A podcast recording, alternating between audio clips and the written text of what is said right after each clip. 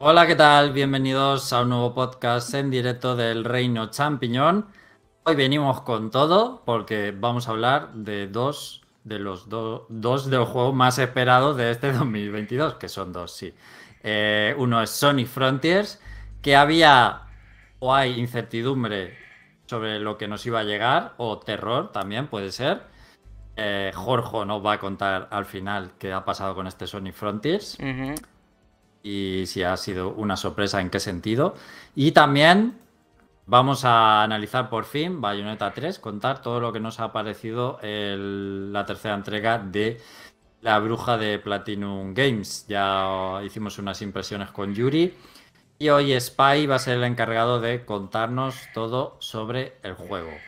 Doble análisis, va a estar centrado bastante el programa en los análisis y hoy habrá poquito de comentario de actualidad porque la verdad no ha habido demasiado o no consideramos que sea eh, mucho, muy esencial para comentar en, el podcast. Eh, estamos en directo como siempre, canal de YouTube, elreino.net, ahí siempre nuestras emisiones, que también queda guardadita para escuchar a posterior, aunque seguro que te va a resultar más fácil escuchar el podcast en alguna plataforma de podcasting, pero bueno, también se queda en YouTube para el que guste. Y ya tenemos por aquí a usuarios como Gabriel Girán o eh, Scrappy, a los que mandamos un saludazo y muchísimas gracias por estar ya de inicio en este podcast. Paso a saludar, hoy me acompaña Jorge, buenas tardes. Buenas tardes. ¿Qué tal? ¿Qué has estado jugando estas pues semanas? Pues he estado jugando muchas cosas. He estado finiquitando un poquito Sackboy, una aventura a lo grande. He estado con Sonic Frontiers, que vamos a analizarlo eh, luego. Y también ayer empecé una partida al Pokémon Escarlata con Yuri, eh, que está ya con el Pokémon Púrpura. Eh, y bueno, jugando a bastantes cosillas, la verdad. Con, ya con lo que he dicho, ya bastante es. Sí, te veo muy ocioso. Sí, ¿verdad? Y hay Pokémon Pokémon. Ya hablaremos de Pokémon en el siguiente podcast, seguramente. Sí. Parece que, parece que hay mucho que comentar. Félix, buenas tardes. Buenas tardes a todos. ¿Qué tal? ¿Tú también has estado jugando Pokémon? Uy, sí, sí. bueno, desde hace un par de días y he avanzado lo suficiente como para corroborar todos esos defectos gráficos de los que se habla, de los cuales ya nos extenderemos en, otro programa. También estoy con el Bayonetta 3 y también estoy a ver si me termino ya el Beyond Two Soul para poder empezar el God of War Ragnarok. Pues genial, veo mucha gente ociosa hoy en el programa. Eh, así me gusta, así me gusta. Aprovechéis eh, vuestra vida y, y, vuestro tiempo con videojuegos. Exacto. Claro que sí. Jugar eh, por mí, todo lo que no puedo jugar, lo jugáis vosotros. es como si jugara yo. Eso está hecho. Eso está hecho. Eh, está Spy, muy buenas tardes. Eh, muy buenas tardes, saludos. ¿Qué nos cuentas, Spy? Em, realmente no mucho. He estado centrado en la, en la universidad más que en los videojuegos desde el último programa. Bueno, salvo salvo terminarme el Bayonetta 3 del que voy a hablar hoy día. No es poco. ¿Ah? No es poco, no, es poco. Ah, sí. igual es bastante institución para este canal, todo se ha dicho. ojalá, ojalá estar a la altura. Seguro que sí. Bueno, vamos a comentar alguna cosita eh, antes de los análisis, ¿vale? Alguna cosa de actualidad. Como por ejemplo, Jorge, ¿qué ha pasado con Yugi, Yuji Naka? Pues que la han arrestado junto, a otras dos personas que trabajaban en, en Square Enix. Lo han encarcelado, bueno, por lo menos la han arrestado. Por por eh, invertir en, la empresa que iba a hacer el nuevo Dragon Quest para, para móviles cuando estuvo haciendo el juego de Balan and Wonder, eh, Wonderland o bueno, este, este juego de plataformas, el último que trabajó. Eh, que, era una mierda. Sí, sí, sí pues al parecer, pues eh, como por, por, utilizar esos datos de que iba a salir y tal, pues invirtieron en, en la empresa esta antes de que lanzaran el juego y pues les han pillado con las manos en la masa, todo se ha dicho, pues Pues nada. Está feo eso. Joder, que sí está feo. pues- Como que los han arrestado a los Ese- tres. A ver, Ese no es el de Sonic. Efectivamente, efectivamente. Es el de Sonic, el de Dreams.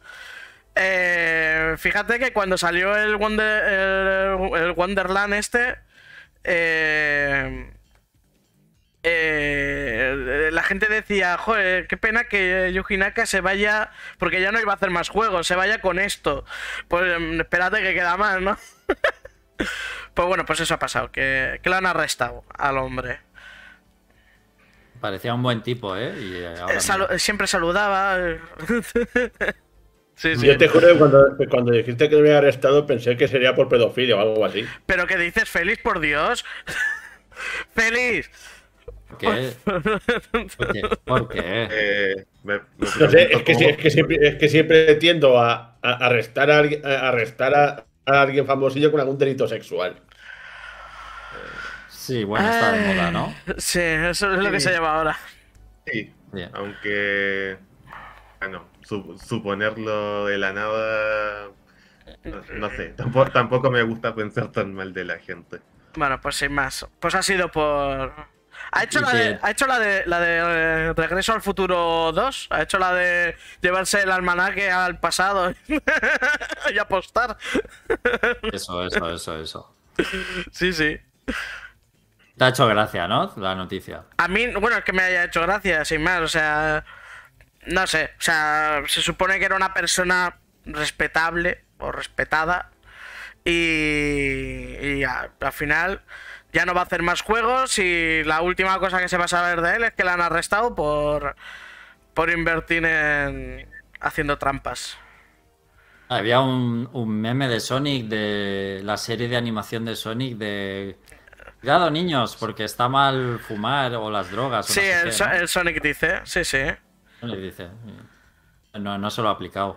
No, no, no. Algo a los consejos de Sonic. Pues la verdad es que Bueno, no. pues a ver, hubo un, un Nintendo Indie World la semana pasada también. Que esto la gente ya, pues, o ni lo sabe o se le ha olvidado, porque. Bueno, eh, y tenemos a nuestro, a nuestro experto en videojuegos indie, Spy, desde Chile, en primicia. eh, nos va a decir lo mejor, lo más destacado de ese Nintendo Indie World. ¿Qué fue, lo- qué fue lo mejor del Nintendo Indie World? Eh, a ver. Eh, un, un poco tengo que separarme un poco de lo que yo pienso porque No, no, no, Eh, eso nunca, nunca, nunca. No, no lo separes. sí, es, es- es que hay... Es, es que creo que hay bastantes más juegos de los que han salido en las redes que a mí me interesan, así que pues, si no lo hago hasta cierto punto creo que no voy a terminar nunca. Eh, pero bueno, eh, di- digamos que si tuviera que elegir cinco que me han interesado más, bueno, primero Venba, que es un vi- videojuego, digamos, un simulador de cocina en, eh, eh, donde encarnas a una esposa de una familia india que se que, está que, se ha mudado a Canadá. Y bueno este es uno de los juegos que yo esperaba desde hace tiempo y o que estaba suscrito a su Twitter y que no te- y, y que no tenía fecha y que y, y que lo dieron para para principios de 2023 es eh, es algo que espero sobre todo en, en el término narrativo a ver está Have a Nice Dead que es un Metroidvania No hay, ¿no? Metro, Eh, Metroidvanias. No hay, me- no hay casi Metroidvanias. Po- pocos quedan. claro. a ver Uno a- más. Al, al, al menos a la gente le, le, llamó mucho la atención este juego en, en los Game Awards, que fue lo eh, que fue la primera vez que se vio y solamente estaba de acceso anticipado en PC y, eh, y que va a llegar a Switch, bueno, su- suponemos que la versión completa el 22 de marzo del 2023. Eh, a ver, ¿qué más? Está Pepper Grinder, que es un que es, que es un plataformas distribuido por Devolver Digital, que, donde manejas a una niña buscando tesoros con, un taladro, básicamente taladrando el terreno en dos dimensiones, que me ha recordado mucho a ese juego de Game Freak que, ¿cómo, se llama? Drill Dozer. Sí, eso, Drill Dozer. Que salió para Game Boy Advance. Eh, ¿tú, eh, ¿tú, lo recuerdas, Félix? Yo, yo, lo conocí por el Smash. Ah, vale, lo, tengo que, lo tengo que jugar algún día, lo conozco, pero no lo he jugado. Eh, de acuerdo. Eh, a ver. Eh, a ver, ¿qué más? diría...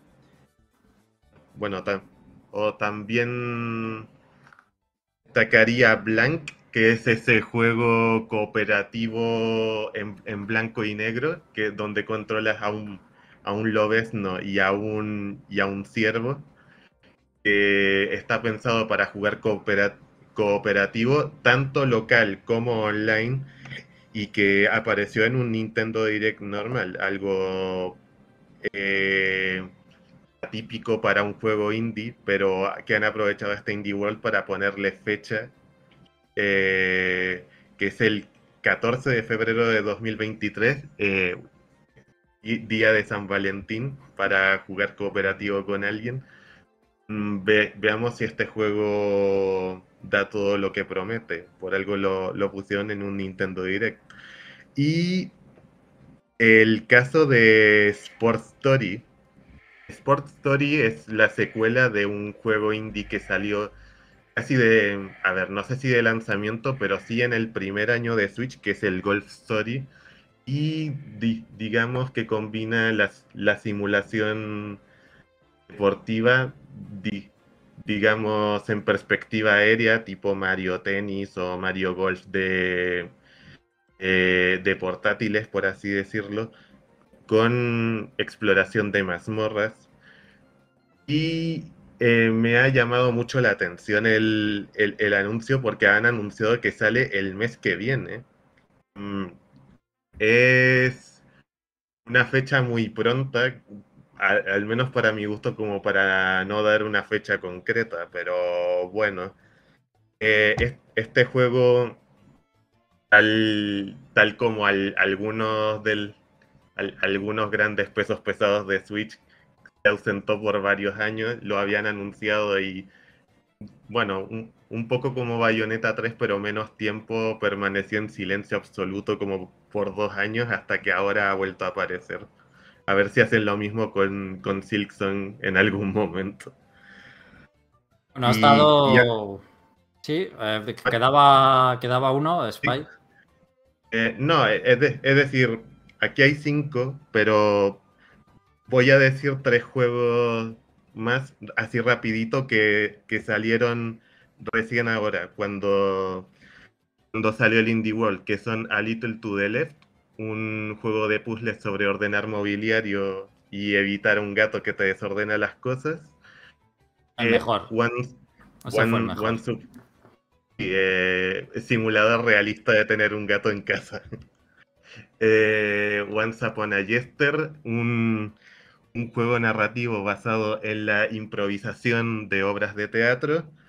Eh, y eh, Rock Legacy 2, que ya lo ha analizado Jorge en el canal y que llegó a Switch eh, justamente el 9 de noviembre, cuando se emitió el Indie World. Ah, bueno, y también hay que decir que Inscription, el juego del, del creador de Pony Island, que salió en 2021 para PC y salió más recientemente en PC5, va a salir en Switch el 1 de diciembre. Tengo que, tengo que decir que ese juego, perdón por el inciso, pero es que tengo que decir que ese es un puñetero juegazo. Y que lo mejor que podéis hacer si lo queréis jugar es no saber nada de él.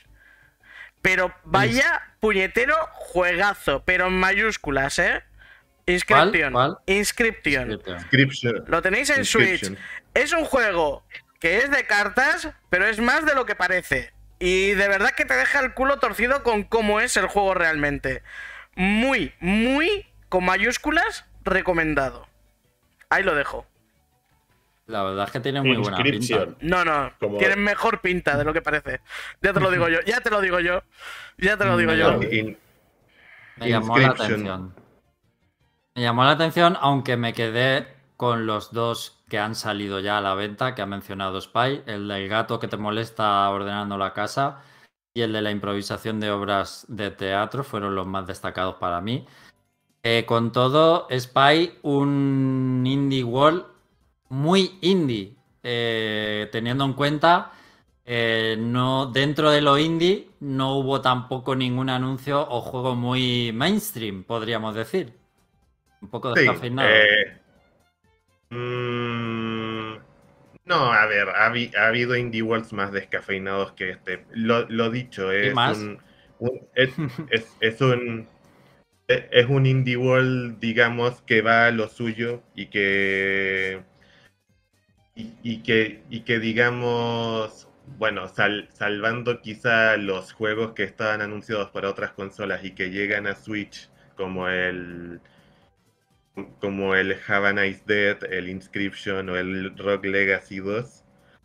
eh, digam- digamos que le, va a hacer gracia a los que ten- tengan más idea de los juegos indie, pero A mí lo que me hizo bueno. gracia, a mí lo que me hizo gracia es que la gente seguía con el meme del Sixon y es en plan, pero si ya lo anunciaron, o sea, ya el meme murió en cuanto lo anunciaron en la, en la conferencia esta de, ¿qué era? ¿De Sony o de...?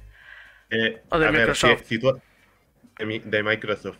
Pues eso, Eh, aun- aun- aunque si tú has visto el meme del Silson, yo lo he visto.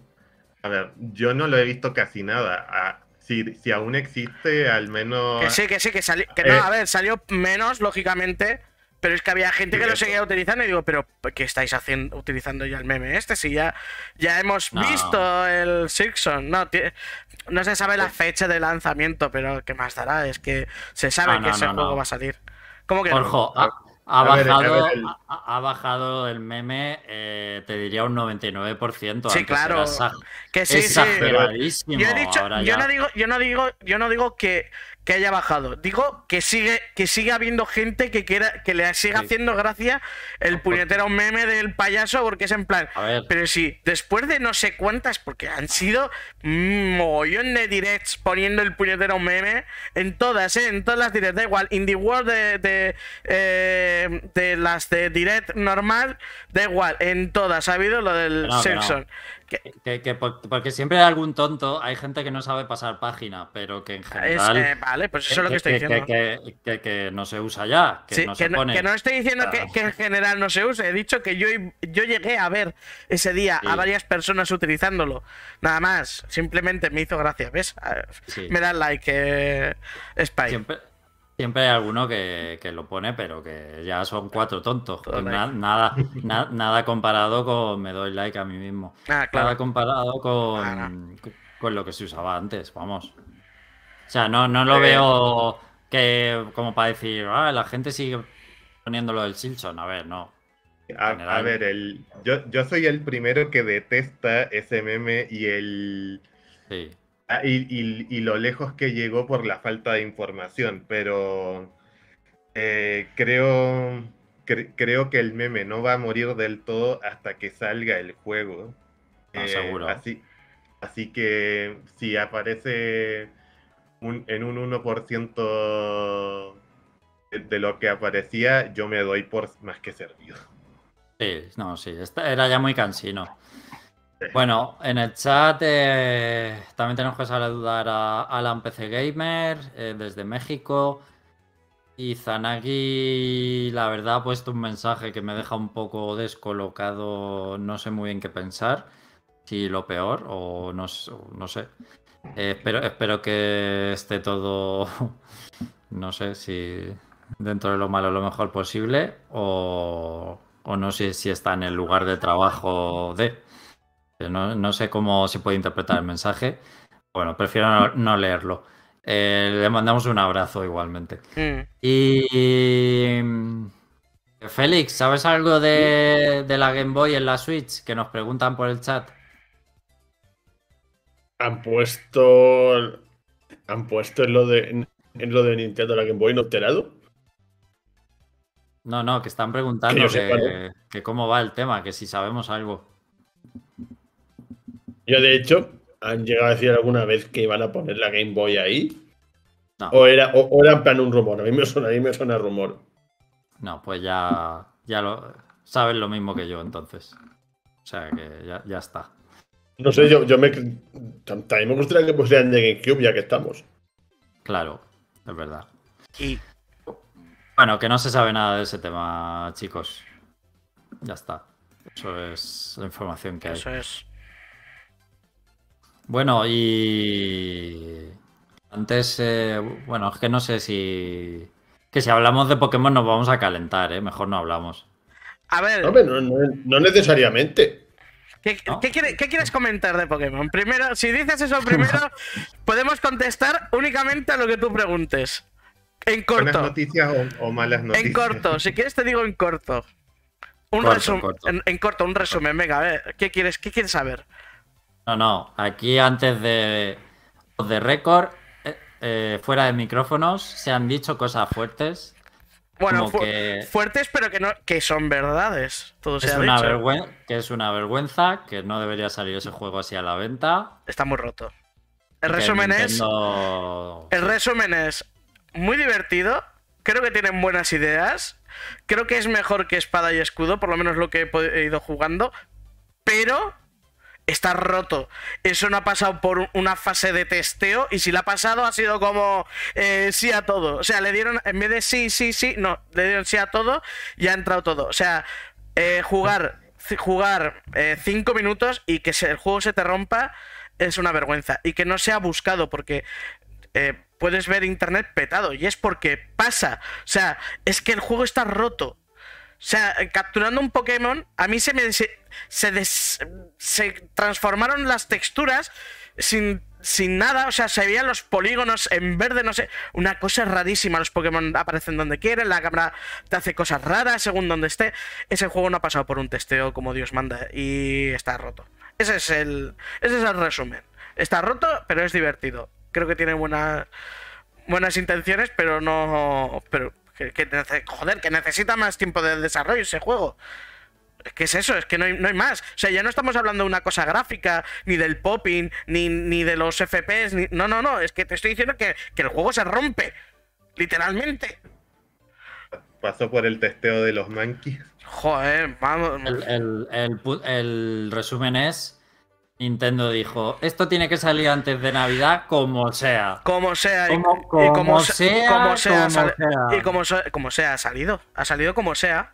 Ahora, Pero que habla, habla mal de, de Pokémon. pero y de mucho, Nintendo. pero mucho. O sea, ya es.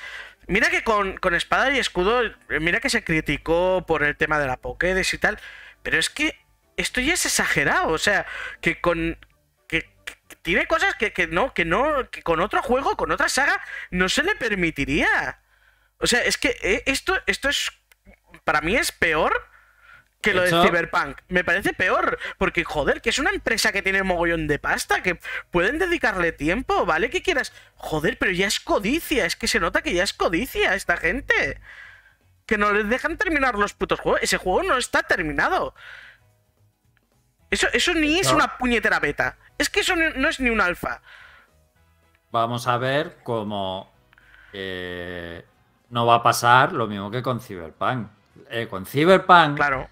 empezaron a dar devoluciones del juego en las tiendas No, no. digitales y- y la propia CD Projekt eh, hizo oficial las devoluciones del juego y te, te daba- te devolvían el dinero. Y con Pokémon ni siquiera vamos a ver a la gente Enfadada. suge- sugerirlo. Sí, enfadada hay gente enfadada, pero esto de las devoluciones ni se va, vamos, ni a acariciar el tema. No, no, no. Por- Porque es Pokémon. Pero si ha vendido, si en dos puñeteros días ya ha vendido más de 4 de, de 4 millones de copias. Si es que es una pasada. Y yo, o sea. Y es el juego más. Más reservado de... de- Eso digo, es el, es el- es el juego más reservado de la historia. Ayer en Game me comentaban que había colas kilométricas para comprar el puñetero juego. Está, están dando el mensaje en plan: da igual la las bazofias que hagamos, la gente las va a comprar en masa. Totalmente. pero es incluyéndome a triste, mí. Es ¿Para triste por, a negarlo? pero por, por el estándar de calidad que tú has jugado a las primeras generaciones de Pokémon, que no había actualizaciones, no había internet ni había nada. Lo robustos que salían los juegos y el propio estándar de calidad que siempre ha tenido Nintendo. No, y con esto no. Y con esto, esto- es- esto, es, esto es una mancha, una mancha gorda. No, no, es horrible. Es horrible. Yo no sé. Es que. Quiero decir, es que este, este tipo de cosas no se, no se pueden arreglar con parches, tío. No se pueden arreglar con actualizaciones y tal. No, es que ya es cagada, tío. Que estás poniendo a la venta un juego sin terminar. Tío, no sé, es como. Y ahora que, o sea, ahora lo, lo- lo gracioso es, ahora nos tenemos que esperar cuánto para que arreglan, vayan arreglando los, lo- los, los bugs. Si es que los arreglan. Porque yo creo que, que las movidas que había con espada y escudo siguen ahí. Por muchas actualizaciones. Pero, pero es que aquí. Pero además que está circulando como la pólvora los bugs. O sea, que, que- que ya la imagen del juego está ahí, la mala imagen. Por cierto, me estoy oyendo a mí mismo. Alguien tiene el volumen muy alto. mm, Igual, igual es Jorge, no lo sé. puede ser, no debería, ¿eh? No, No de- debería, no bueno, debería ser. Está ocurriendo. Me, me oigo, me oigo. Yo también te oigo doble. También me oigo a mi doble. Ahora sí, yo también. Joder, qué raro. A ver, fallos técnicos del directo. Qué raro. Pues qué raro, a ver. Pod- eh, Ir hablando de otro tema, no sé. Mientras. Pues, Voy a poner un, un emoticono de estos. Un emoticono de eh, fallos técnicos. ta, ta. Ahí está, Nicos. Espere mientras arreglamos. Sí, no sé. A ver, te voy a bajar un poquito el volumen igual. A ver, habla. Hola, hola. Parece que mejor. Ya Hola, me- hola, hola, hola, hola, hola, hola. A ver ahí. Bien, parece que bien, Jorge. Vale, te, te baja un pelín, a ver. Espero que se te oiga bien luego. No sé si la gente puede decir en el chat si se Sí. oye bien. Sí, que nos lo digas. sí, que de- decidnos, por favor, si, si se sigue escuchando todo en orden. Sí, por Eh, favor. Da- eh, solo una pregunta que han puesto en el chat de Pokémon y ya lo dejamos para el siguiente programa. Dicen si se necesita el online para sacarle el jugo. No.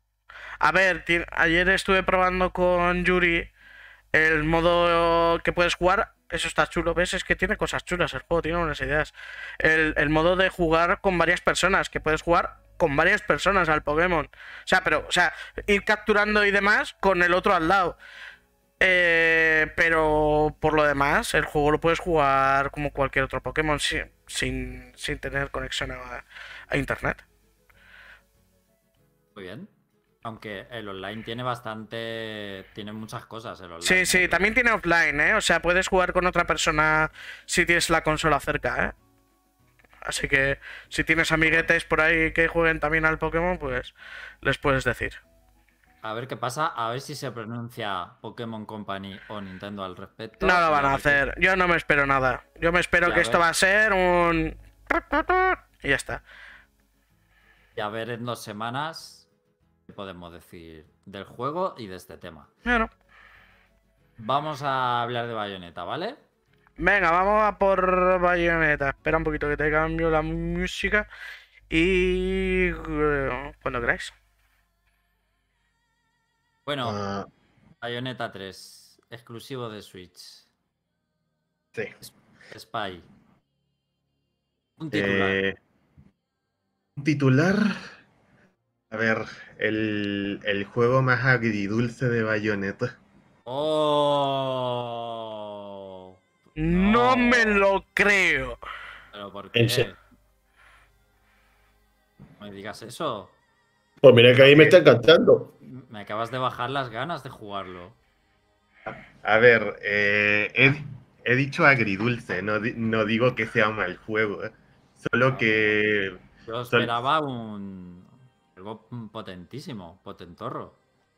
A ver, a ver, per- pero, di- digamos que, que yo pienso que tiene que tiene sus cosillas, tien- tiene sus cosillas para al, menos un poco bajarlo de, la, de la categoría de GOTY, porque, porque he escu- escuchado a, a mucha gente ponerlo como un posible GOTY y realmente no me parece para tanto.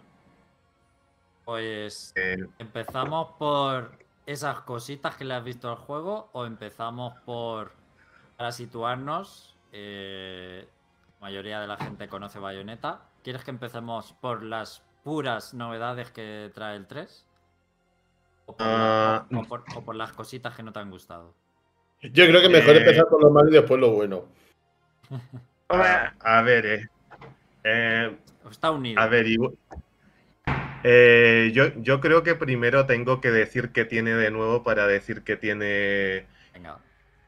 que, que tiene de, di- digamos, que, que puede fallar ahí. Así que voy a empezar con, con las novedades. Bueno, para cual- cualquier persona que esté, bueno, que viva debajo de una roca y no conozca la, reli- eh, la religión de la, de la bruja de Umbra, De esa gente nos, Eh. esa gente nos olvidamos. O sea, aquí ya se, viene aprendido de lo que es Bayonetta. eso es. de acuerdo. De, de acuerdo, decir para hacer lo más directo posible que esto es un hack and slash sumamente frenético, eh, aunque también es bastante accesible gracias al esquema de por- porque al, al esquema de control que tiene, porque solamente usas dos botones para atacar cuerpo a cuerpo, uno para disparar y otro para saltar. Y, y eso ya te permite hacer combos bastante extensos, a la par de poderosos y capaces de alcanzar a varios enemigos a la vez. Eh, todo, a ver, todo eso di- digamos que ya es, ya es familiar para los adeptos al, a, a. Di- digamos que la, principal diferencia entre, entre este juego y los dos anteriores es, di- digamos, el, el, esquema de armas que tienes en, en este juego. No sé si lo dijo Yuri en su momento, pero si en los anteriores juegos podíamos equiparnos eh, cuatro armas diferentes, aquí solo jugamos con dos armas y tres demonios. Sol, a ver, puedes equipar dos armas y tres demonios. Las armas, eh, digamos, tienen una, li- una lista de combos similar a anteriores entregas y son bastante variadas, tan variadas como uno cabría esperar en, un bayoneta.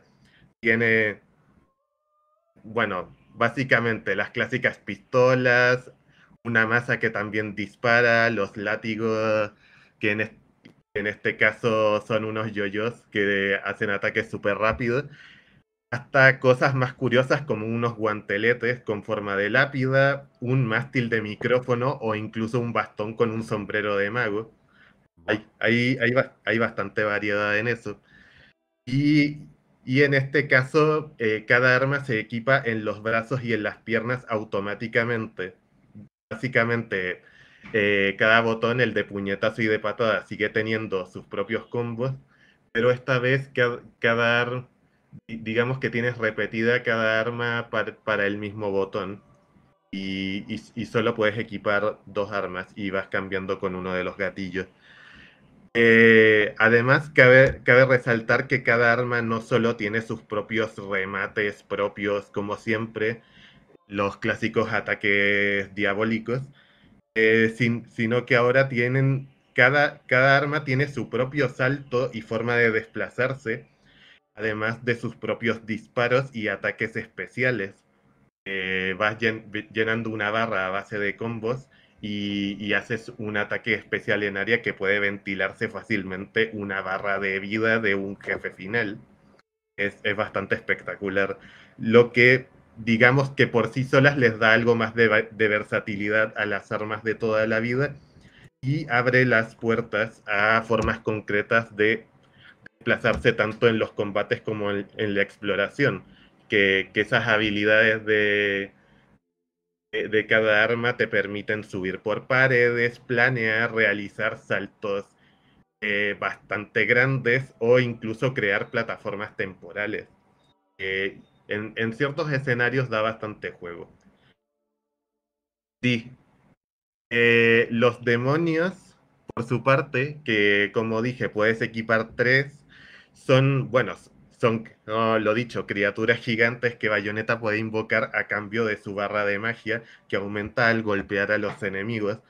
eh, cada, cada criatura de esas tiene una forma concreta de desplazarse, además de combos propios, con los cuatro botones mencionados, puñetazo, patada, eh, disparo y salto, aparte de un botón extra para agarrar o inmovilizar a los enemigos. Eh, véase que su control en general es más simple, pero hacen un huevo de daño, sobre todo a los enemigos gigantes que son bastante más frecuentes que de costumbre. Eh, ¿Bayoneta desaparece cuando está el demonio o cómo va eso?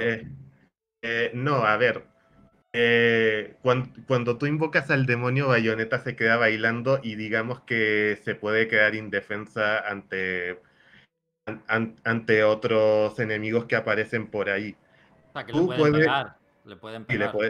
Sí, le, pueden pegar a ella. Es, decir, tú puedes, digamos, eh, volver a tener el, control de Bayonetta.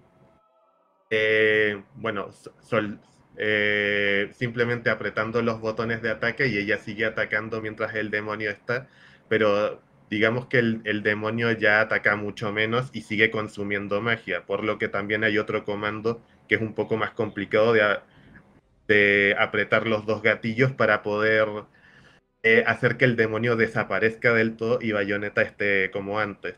digamos que es un poco, eh, digamos que es ligeramente complejo de dominar. Tiene su estrategia, esa, dirías. Eh, eh, es, esa gestión entre, el, entre Bayonetta y el demonio que, invoca. Sí, exactamente. Em, digamos que es eso, hay que alternar entre el control de, de Bayonetta y de los demonios, algo que te ves obligado a hacer Primero, porque hay varios enemigos, algunos gigantes y otros más pequeños, y por ciertas tácticas que usan, como crear escudos que solo los demonios pueden romper, sobre todo los enemigos gigantes pueden crear escudos que necesitan que invoques un demonio o que ataques desde el aire con bayoneta. Digamos, digamos que hay cuando, cuando pasan ese tipo de cosas, hay formas alternativas de hacer que Bayonetta sola pueda salir del paso, pero no son tan efectivas. También hay homúnculos que bloquean temporalmente a las invocaciones. Básicamente hay un tiempo en que no los puedes usar. O hay enemigos muy rápidos que son más idóneos para Bayonetta que para una invocación gigante.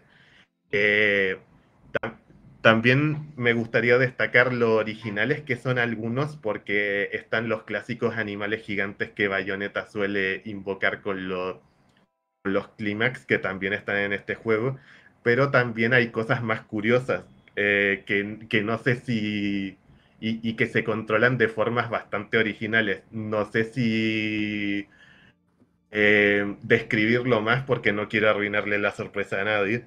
No, eh, eh, no lo cuentes porque son las típicas sorpresas que hay en los juegos de Bayonetta y también en los juegos de Platinum Games, que siempre hay cosas de estas que dices, hostia, pero qué chulo, ¿no? Eh, es, eso sí, tenemos ciertas tácticas para utilizar a los demonios sin perder tanto el control, como por ejemplo, puedes invocar brevemente a un demonio para hacer un ataque en área básicamente pulsas el botón de invocación y el de puñetazo o patada al mismo tiempo y la invocación sale por un segundo y hace un zarpazo o, una patada o un ataque en área. También puedes pulsar un botón en el momento justo en que vas a hacer un ataque maléfico para que se haga el ataque y y a continuación la invocación aparezca y dé otro remate adicional haciendo mucho más daño. O también los clásicos ataques tortura, que ahora, digamos, no gastan magia, sino que necesitan de las invocaciones para realizarse. O sea, que se han eh, integrado, se han integrado mucho en lo que es la mecánica de combate. Exactamente. Personalmente, la mecánica de las torturas me parece, digamos, es un poco una de cal y otra de arena, porque es bastante más ágil hacer, hacerlos aquí que antes y puedes dejar a un enemigo en tortura mientras tú te vas a por otro, que es, es bastante fluido, pero también es un poco más fortuito, porque necesitas que la invocación aturda a un enemigo para hacerle ataque tortura y no, y, no tienes mucha indicación de cuándo va a pasar algo así. Pero bueno, eh, digamos que en general están bastante bien y, son un recurso bastante útil para acabar con enemigos gigantes sobre todo. Eh, Hasta aquí todo lo que has contado suena bien. Sí. Eh, sumo a esto que tenemos dos personajes jugables más aparte de Bayonetta que, que usaremos en momentos contados de la historia con sus modos de juego y sus particulares habilidades jugables propias, que son Dan, que es la compañera, bueno, la compañera de Bayonetta desde el primer juego, y Viola, que es un nuevo personaje que creo que, no sé si Yuri ya, ya mencionó en las primeras impresiones, que... Ah, vale. No, no me acuerdo, ¿eh? No, Viola... sí la mencionó. Sí, creo que sí la mencionó. Ah, vale, de acuerdo. Ah, que, es un nuevo personaje.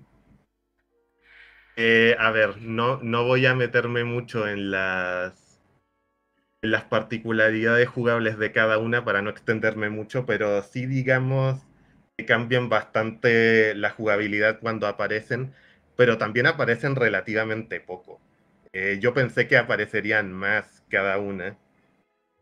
Bueno, eh, a ver, cuando, cuando, se hace esto en un juego de personajes secundarios, lo importante es que aporten frescura a ese momento del juego, de la historia, que no se te haga pesado, pues no lo sé, en No More Heroes hemos tenido también algún cambio de rol del personaje protagonista y pues queda chulo, no a lo mejor son tan profundos como el principal, pero mm, te refresca eh, la partida en ese momento. Sí, digamos que es, eso lo consiguen. Y hablando de No More Heroes, eh, sin, querer destripar mucho, hay un, hay un tipo de estas fases que me ha recordado un montón a, la saga No More Heroes. Por, no sé por qué lo han hecho de esa manera, pero cuando lo veáis, lo sabréis. Vale. Pero sí, digamos que lo que tú dices de aportar frescura, sí, sí lo hacen la mayoría del tiempo. Eh, hay, hay un personaje de los... Hay, hay ciertos momentos en que te cuesta más acostumbrarte al, al, al cambio, sí, al, al control de cada una, pero digamos que lo, lo, que, lo que hacen lo hacen bastante bien. En, general mi problema no va por ahí. Eh, a ver, mis problemas con el juego empiezan un poco con la estructura de los capítulos. Que, a ver, no, no, me, no me refiero a, a lo de los varios combates por cada capítulo, que es algo de lo, lo que de lo que decía Yuri, que había demasiados combates por cada capítulo y no había prácticamente ninguno corto. Eh, pero sí creo que muchos de ellos se convierten en un trámite yendo de un combate a otro, que donde, donde hay exploración y hay ciertos puzzles que son interesantes, pero son opcionales. Y, digamos que entre, entre un combate y otro, lo que haces es ir de una parte a otra de un mismo escenario. Eh, y, digamos que se han caído por el camino cosas como el desplazamiento y la exploración por el agua y los combates aéreos que, estaban en, el Bayonetta 2, por ejemplo. Eh, a ver, eh, y, la gente que, que, ha jugado Bayonetta 3 me puede decir, es cierto que hay capítulos o momentos completos con ideas diferentes a nivel jugable, donde incluso jugando como bayoneta cambia, cambia básicamente todo para lo que tú decías, Alex, eh, aportar variedad y una sorpresa respecto a, avanzar simplemente matando, matando monstruos. Y, es cierto, pero llegado a cierto punto, están tan pauteados y determinados por la estructura narrativa que es, que es muy rígida, prácticamente no cambia nunca, eh, que sabes perfectamente cuándo esos momentos sorprendentes van a ocurrir. Y, es, y eso sí que me ha parecido extraño respecto a, a Bayonetta 2 en, comparación de, la estructura de los capítulos, porque, porque ahí sí, digamos que la historia de Bayonetta 2 era totalmente caótica, no sabías... Una locura, era una locura. Sí, no, no, sabías qué, iba, qué, iba a pasar en cada momento, el, aunque tuvieras una meta clara a la que llegar, no te podías desviar o hacer un rodeo gigantesco hasta llegar a eso. Aquí, digamos que vas, vas visitando distintos escenarios y lo que. Y, llegado a cierto punto en que se ha repetido dos veces la estructura de, del escenario, sabes perfectamente cuándo tiene que pasar lo más catártico o lo más sorprendente. Y a mí, me, ha, y a mí me ha cortado un poco el rollo. es una pena. Aparte que hay ciertas de, esas situaciones distintas, como cuando te mueves a contrarreloj eh, a, lomos de los demonios, que honestamente me ha dolido hacer. Porque uno, no tienes tiempo para acostumbrarte a los controles nuevos porque tienes que plataformear y todo eso, tampoco es nada automático.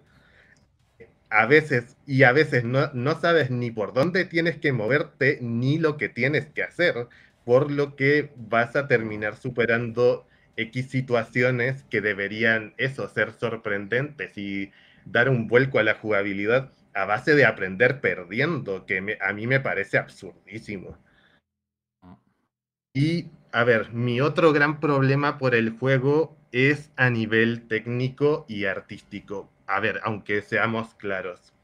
El juego gráficamente se ve bastante bien los decorados están muy conseguidos para cada una de, las ambientaciones que he visto. hay, eh, suelen tener elementos destructibles, tienen bastantes detalles, aunque hay ciertamente elementos que se cargan a distancias cortas. Pero, a ver, el juego tiene al principio una estética algo más apagada que de costumbre, con unos enemigos menos carismáticos, podría decirse. Esto se comentó mucho ya con los trailers. Eh, sí, a ver, eh, no es que sean los mismos enemigos de siempre, eso lo aplaudo. Al igual que con las armas y los demonios, el eh, Platinum Games ha renovado por completo el plantel de enemigos con respecto a los otros dos y salvo y salvo retos opcionales no aparecen los los enemigos del, 1 y del 2. Eh, pero sí es cierto que no me han, no, me han calado sus diseños como podrían ser lo de los, de los ángeles o los de los demonios. Ya. O sea, que, que hemos perdido calidad artística o de diseño en los enemigos. Eh, sí, eh, al, menos desde mi punto de vista, sí. Eh, aparte, el juego tiene una, digamos, decirlo, una distancia de dibujado un poco corta, por así decirlo, que intenta maquillar en más de una ocasión con trucos visuales como la niebla de los homúnculos, aunque es cierto que eso va mejorando con el pasar de las horas.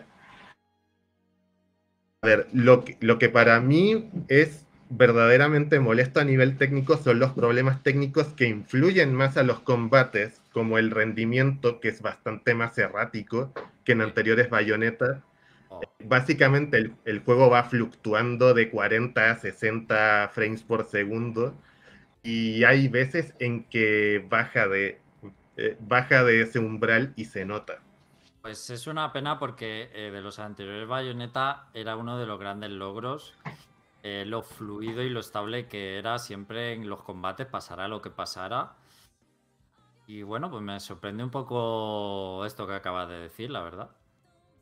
Sí, a ver, no es, no es que no es que pase frecuentemente, pero pasa de vez en cuando, y lo dicho, uno acaba notándolo por, por repetición eh, eh, al, al, llegar un cierto número de horas.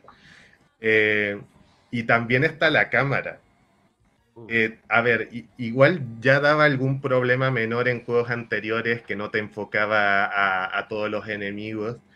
Pero aquí directamente la cámara está pensada para arenas de combate más grandes que antes, con más personajes atacándote a la vez y con distintos tamaños que combatir, por lo que la cámara es más inestable y nos va a dejar vendidos con más frecuencia que antaño.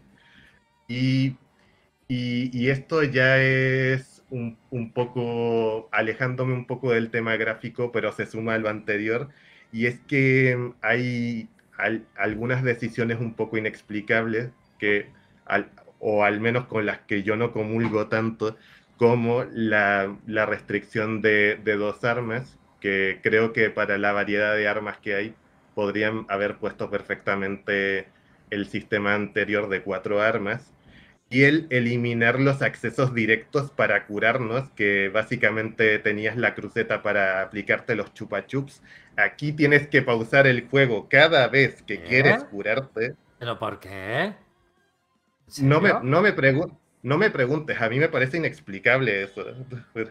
Bueno, sí. Eh, la verdad es que todo, todo lo que estás diciendo me hace preguntarme qué ha pasado en el desarrollo del juego porque todos sabemos que se ha alargado muchos años y casi todos los defectos que comentas me parecen, quiero decir, arreglables, que casi todos se podían haber pulido mejor, arreglado. Sí, sí yo, yo también lo pienso. Eh, ¿Qué dices, Félix? Digamos que es un juego que los, los, primeros niveles estás entusiasmado, estás flipando con el juego y luego se va desinflando poco a poco. A ver. Conforme vas avanzando y te vas dando cuenta de efectos que antes no habías apreciado. Eh, sí, a ver. Yo, yo no lo llamaría un juego mediocre, bajo ningún concepto de la palabra. Pero, pero sí, digamos que a medida que avanzas en, el juego, digamos que hay defectos que al principio pasabas por alto. Y, y, a, medida que avanzas en el juego, aún con sus virtudes, se van acumulando, acumulando y acumulando hasta que llega un punto en que no los puedes ignorar.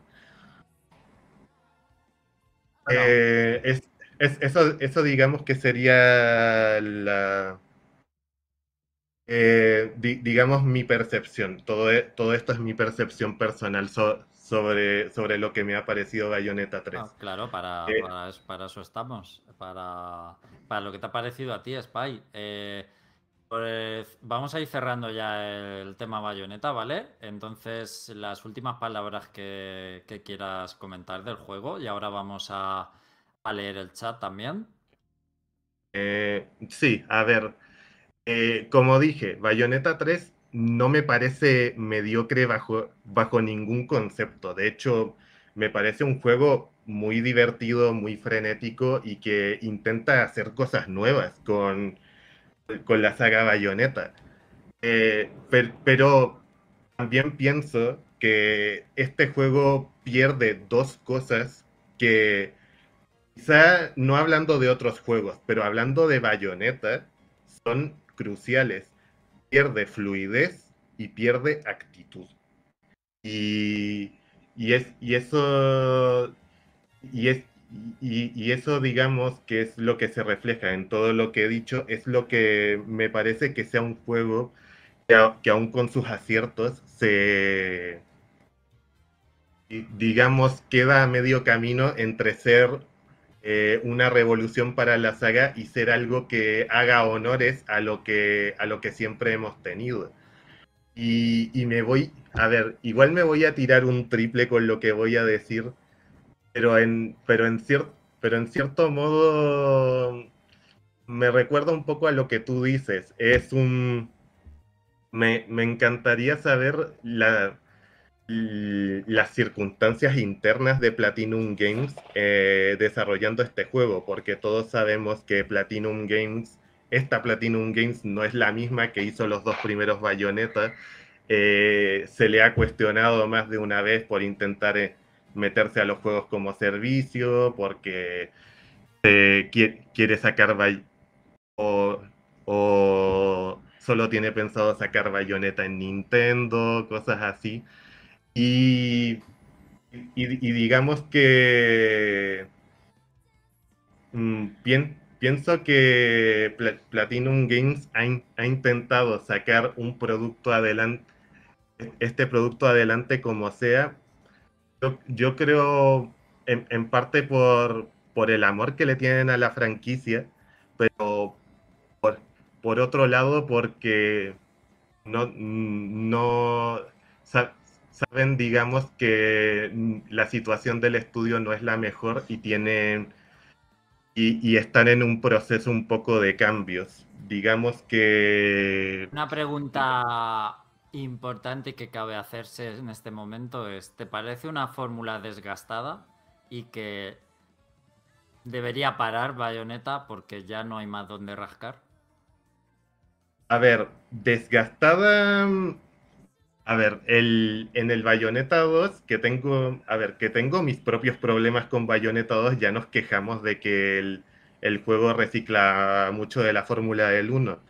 Aquí, en, el, en el 3 lo que han metido es como nuevas cosas para dar sensación de novedad, pero ya no sé si hay mucho más que puedan hacer para no ser más de lo mismo. Eh, aquí han, han metido cosas nuevas pero no sé, a ver, para mi gusto, mi problema es que ni termina de ser del todo nuevo, ni termina de casar del todo con lo antiguo. De, hecho, para mi gusto, la, la, pregunta. ¿Tú, la, tú pondrías a descansar Bayonetta, sí o no? A ver, la sensación que me da es que Bayonetta 3 pareciera un juego de transición para algo realmente nuevo, para digamos, una revolución de verdad en Bayonetta. Y si, y si se llegase a confirmar que, que realmente va a ser así, yo diría que no, que, que sigan, que, sigan adelante. Pero si, pero si van a sacrificar tanto de, la calidad general del juego para hacerlo realidad, yo diría que la dejarán descansar unos cuantos añitos, porque a ver, también está la historia que si llegas al final del juego, se nota clarísimamente que Bayonetta 4, si existe Bayonetta 4, no va, no va a parecerse nada a lo que, a lo que ya conocemos, pero ahí lo dejo. Bueno, creo que has sido crítico con el juego, pero muy justo. Creo que has sido bastante justo por, por todo lo que has dicho y te has justificado bien. Eh, sigo teniendo las mismas ganas. Bueno, las mismas no lo sé, pero sigo teniendo ganas de jugarlo y lo voy a jugar. Pero vaya, que, entiendo todo lo que dices y creo que las críticas son, son merecidas también, que hay que decirlo todo. Eh, y, a, pesar de todo, yo creo que algo que nadie podrá discutir es que todos todos queremos a, Bayonetta, al personaje de Bayonetta y su universo, y queremos lo mejor para ella. Eso siempre, desde luego. En el chat eh, preguntan: ¿Bayonetta 3 es el peor de los tres?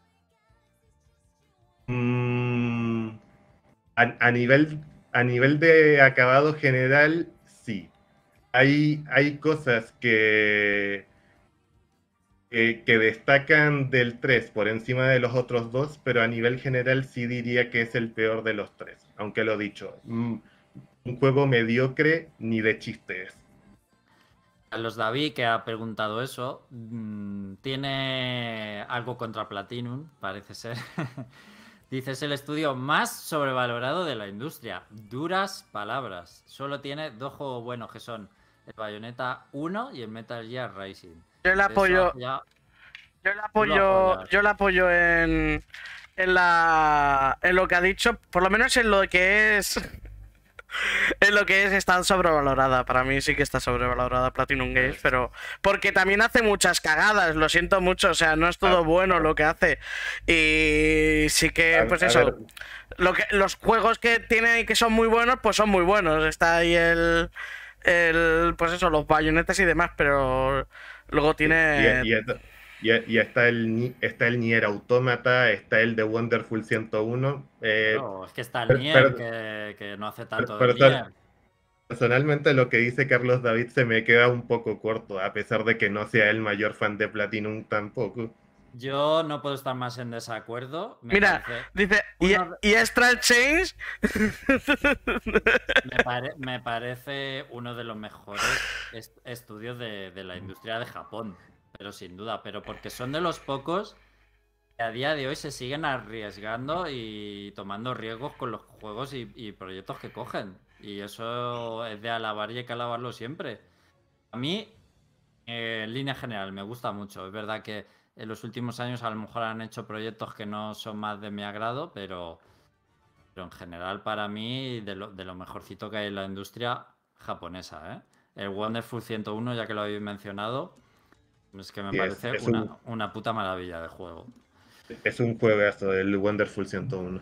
En cambio, Pues- Blizz, pues- eh, perdona Félix, Blizz, eh, que está en el chat también, pues está bastante opinando lo contrario. Le parece que Bayonetta 3 es el mejor de la trilogía y le gusta mucho Platinum. eh, comenta, bueno, Astral Chain, Mad World, juego de los que no nos podemos olvidar tampoco.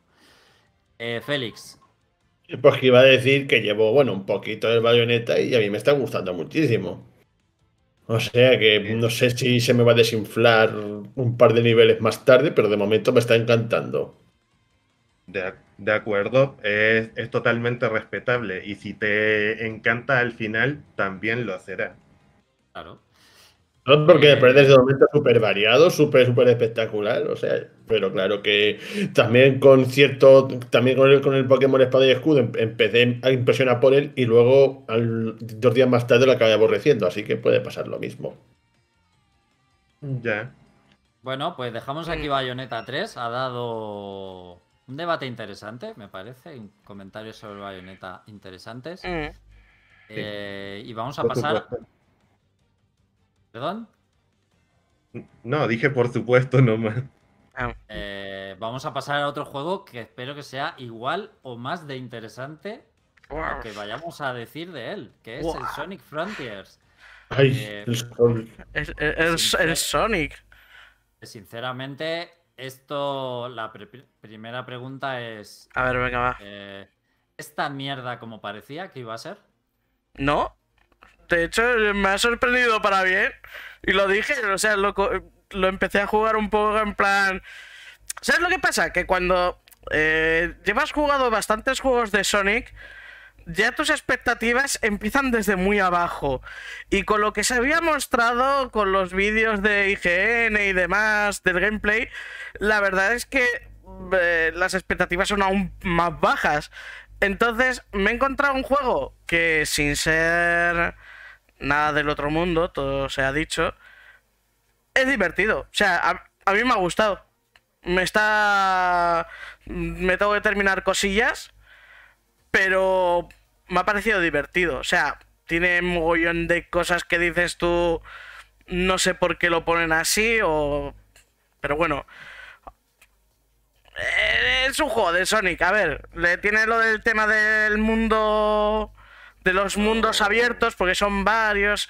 Y bueno, a ver, es que em, me tengo que poner en materia. A ver, el juego Sí, sí, está. vamos- creo que ¿Cómo, cómo se que- juega? Lo, lo- lo primero que habría que aclarar, porque has dicho la misma frase, es un juego de Sonic, pero mundo abierto. Entonces, me- eso explota la cabeza. Entonces, claro, a- a- creo que, lo, creo que lo primero que hay que explicar es cómo se ha manejado el mundo abierto en este Sonic Frontier, que es un poco la mayor novedad también.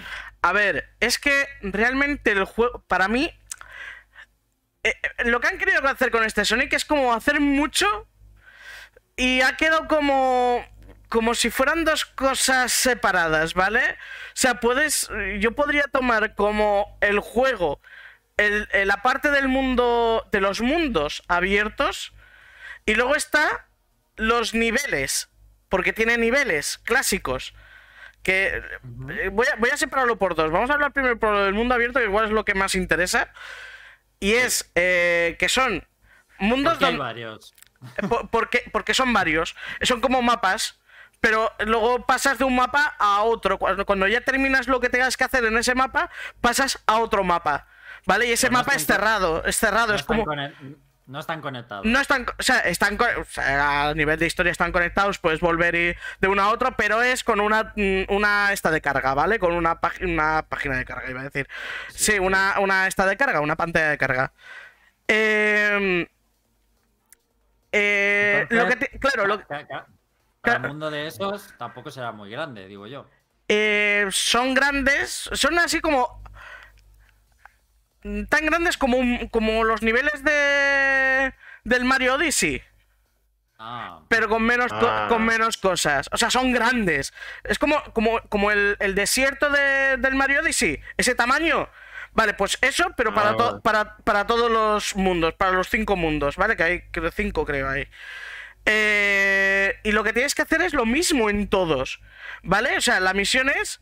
eh, a ver, eh, Sonic llega a este lugar por cosas, ¿vale? O sea, ter- termina... Es que la historia me, me parece muy aburrida, pero bueno. Simplemente van Sonic y Tails y Amy, van en el avión eh, porque han dicho, hoy las esmeraldas del caos están por aquí. Y van para allá y les absorbe un agujero negro y aparecen en ese mundo. Y Sonic tiene que salvar a sus amigos, que son como versiones digitalizadas. Es como un mundo digital, ¿vale? Es un poco rollo Digimon, ¿vale? Es una fumada bastante Digimon. interesante. Sí, aparece un- un- una nueva villana eh, que, tam- que es muy críptica. O sea, cada vez que hablas con ella tiene diálogos que es como, pues, ¿cómo está la cosa, no? Y te dice, no te puedo decir nada, eres el enemigo. Y así, esa conversación es la misma en to- todas las veces. Es como, mm, clasificado. Eh, no te voy a decir nada. Vale. ¿Qué borde eres? Y ya está. O sea, la- la fre- las conversaciones son de ese estilo, ¿vale? Con, con el personaje este. Es todo muy maduro, recomendado para personas con más de 30 40 años de edad, ¿no? sí, básicamente. Además, eh, eh, a ver, intenta retomar, a nivel de argumento, intenta retomar cosillas de, de Sonic Adventure, de los Sonic clásicos un poquito, pero muy, po- muy poco. Pe- sobre todo lo que he visto más es cosas de Sonic Adventure, ¿vale? De lo que se explica en Sonic Adventure. Eh, profundizan un poco más en el tema de eh, las, esmeraldas, eh, las esmeraldas del caos, eh, su origen y demás, pero más allá es que la historia tampoco es que avance una, una locura o que sea una locura, ¿vale? Está... ¿Es mejor la historia de Sonic Frontiers o la de Sonic 2, la película? Uf, me lo pones difícil. Me lo, pone- mía. me lo pones difícil porque es muy similar. No, no, no es, no es tan similar. No, a ver, está.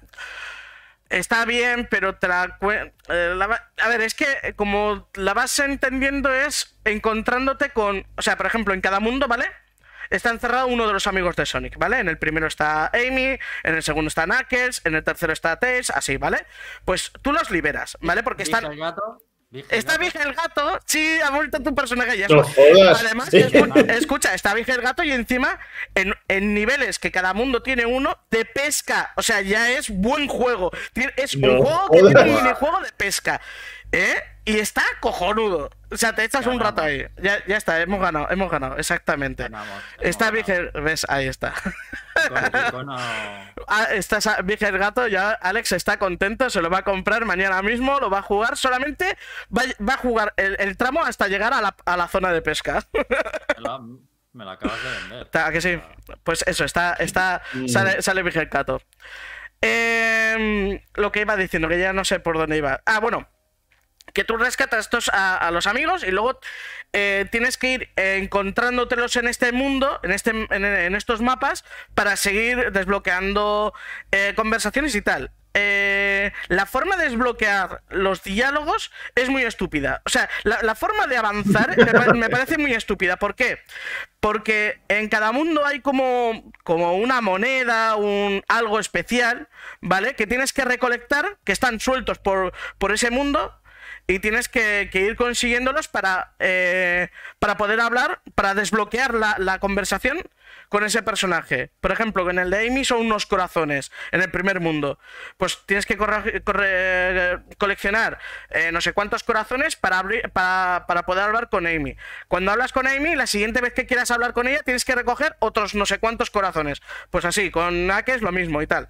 Y así es como va- te van... Te, te vas enterando un poco de la historia, ¿vale? Eh, el juego en el mundo abierto es eh, ir intentando coleccionar cosas. Vale, hay enemigos sueltos.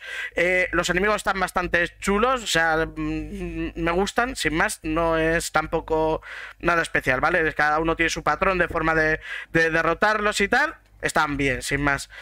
hay algunos más grandes, otros más especiales, más difíciles y tal.